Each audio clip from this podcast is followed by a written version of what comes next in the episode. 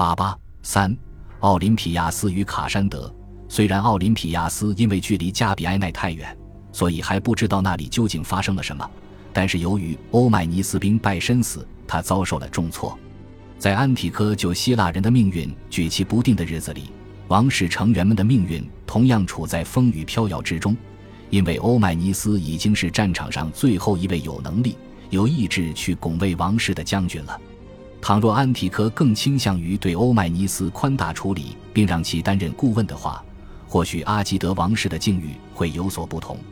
欧迈尼斯有雄辩之能与劝说之计，同样也善于欺诈与操纵。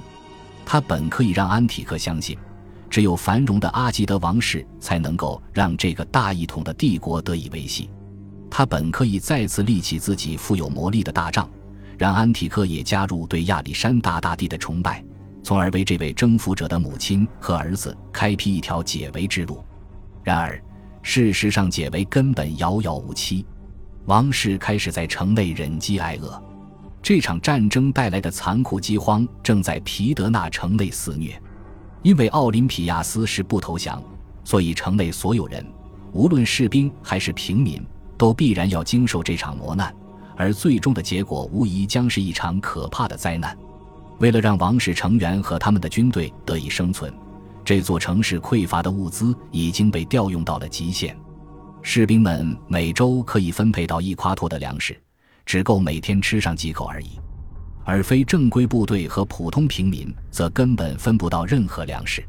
有些人靠宰杀马匹与驼畜来果腹，而有些人则靠食用死人遗体求存。战象的饲料已经成了皮德纳城守卫者所要面临的巨大挑战。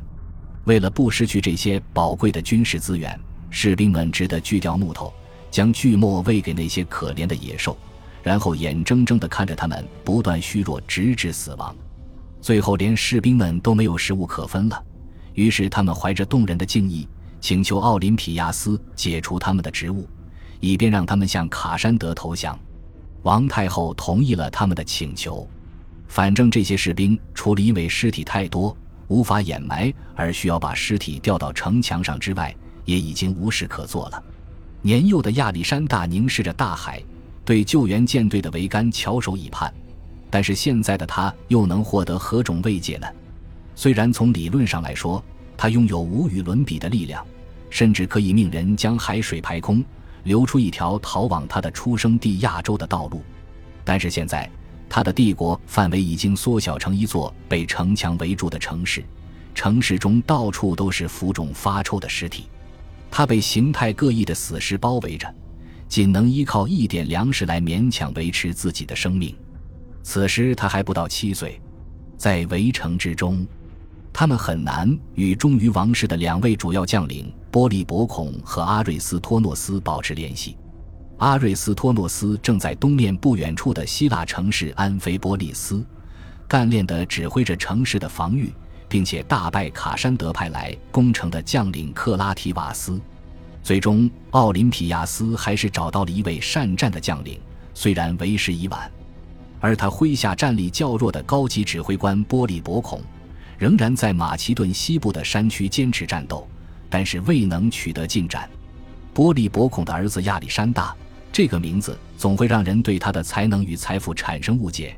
仍旧在伯罗奔尼撒半岛上徒劳地奋战着，试图在那里执行自己父亲颁布的自由令。保皇势力一片散沙，既无法相互联系，也无法与阿吉德王室联手。随着皮德纳的情况愈加危急，波利伯孔制定了一项计划，打算让王室趁夜乘坐一艘战船逃跑。他派遣一名信使偷偷越过卡山德的警戒线，给奥林匹亚斯送去了一封信函，通知他船只将会在何时何地抵达。这名信使要么是失手被擒，要么就像多数人一样背叛了波利伯孔。但不管怎样，这封信都在中途遭到截获，并被送到卡山德的手上。善于利用虚假信息的卡山德。将信件重新密封，并且递送给了奥林匹亚斯。不过，在战船前往汇合地点的途中，将其扣押。卡山德不仅打算阻止奥林匹亚斯逃跑，同时还想要摧毁他的抵抗意志。这位王太后在夜里前去迎接自己的救援者时，却发现海滩上空无一人，她的希望彻底破灭了。他已经不知道那位用图章密封信件的玻璃薄孔是否选择了投敌叛变，将他引入圈套。机警、绝望以及孤独终于摧垮了奥林匹亚斯高傲的意志。就在战船失踪的那一夜后不久，他派出了自己的使节，与卡山德展开了投降的谈判。虽然他已经没有什么可以讨价还价的了，但仍然坚持希望自己的安全能够得到保障。我们现在所能参考的文献中，并没有提到他为年幼的亚历山大争取过何种安排。或许在他看来，自己的孙子已经难有生机，再做争取也毫无意义了。卡山德同意了王太后的请求，很可能宣誓不会让他受到伤害。虽然在过去的六年里曾经发生过各种背叛，但马其顿人还是坚守着誓言的价值，认为誓言是社会契约的根本支柱。在最近于安菲波利斯城外取得胜利之后，因为被俘的克拉提瓦斯宣誓将不再为卡山德而战，所以阿瑞斯托诺斯决定将他开释。即便是精通欺骗与诡计的欧迈尼斯，也以自己忠于誓言而感到自豪。为了在诺拉要塞获得释放，他改写了安提克提供的誓言，而不是对着原版宣誓。因此。奥林匹亚斯有理由相信卡山德的承诺将会保住自己的性命，阿瑞斯托诺斯也是如此。在卡山德同样保证会确保他的安全之后，他选择献出了安菲波利斯。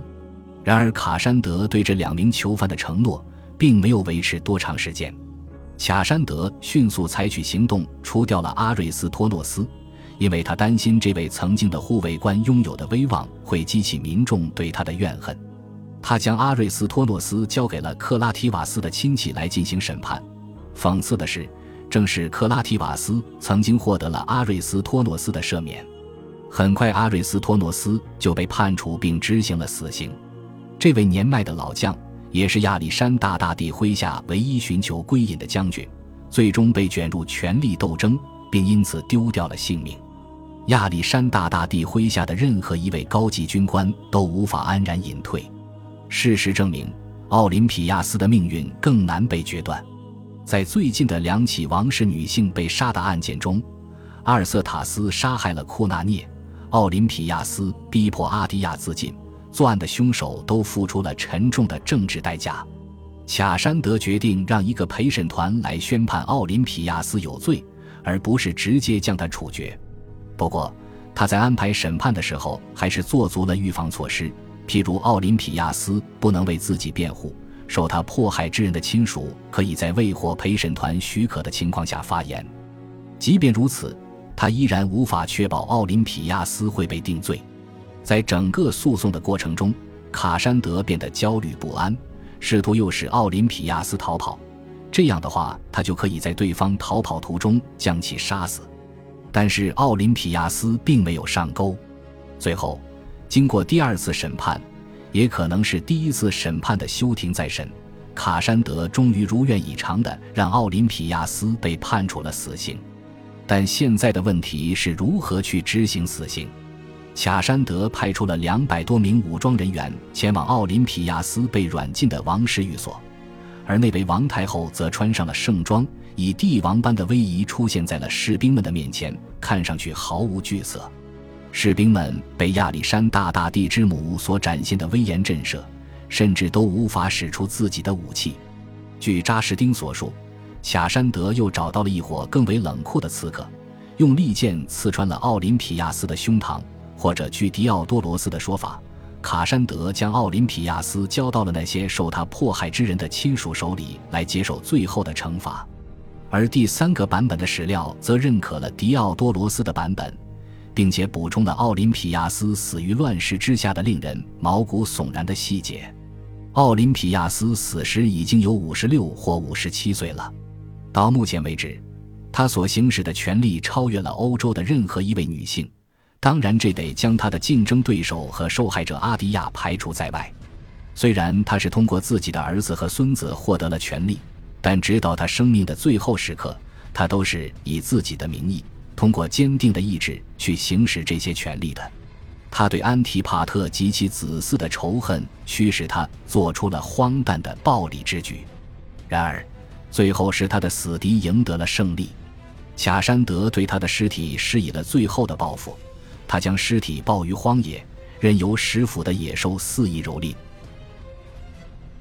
感谢您的收听，喜欢别忘了订阅加关注，主页有更多精彩内容。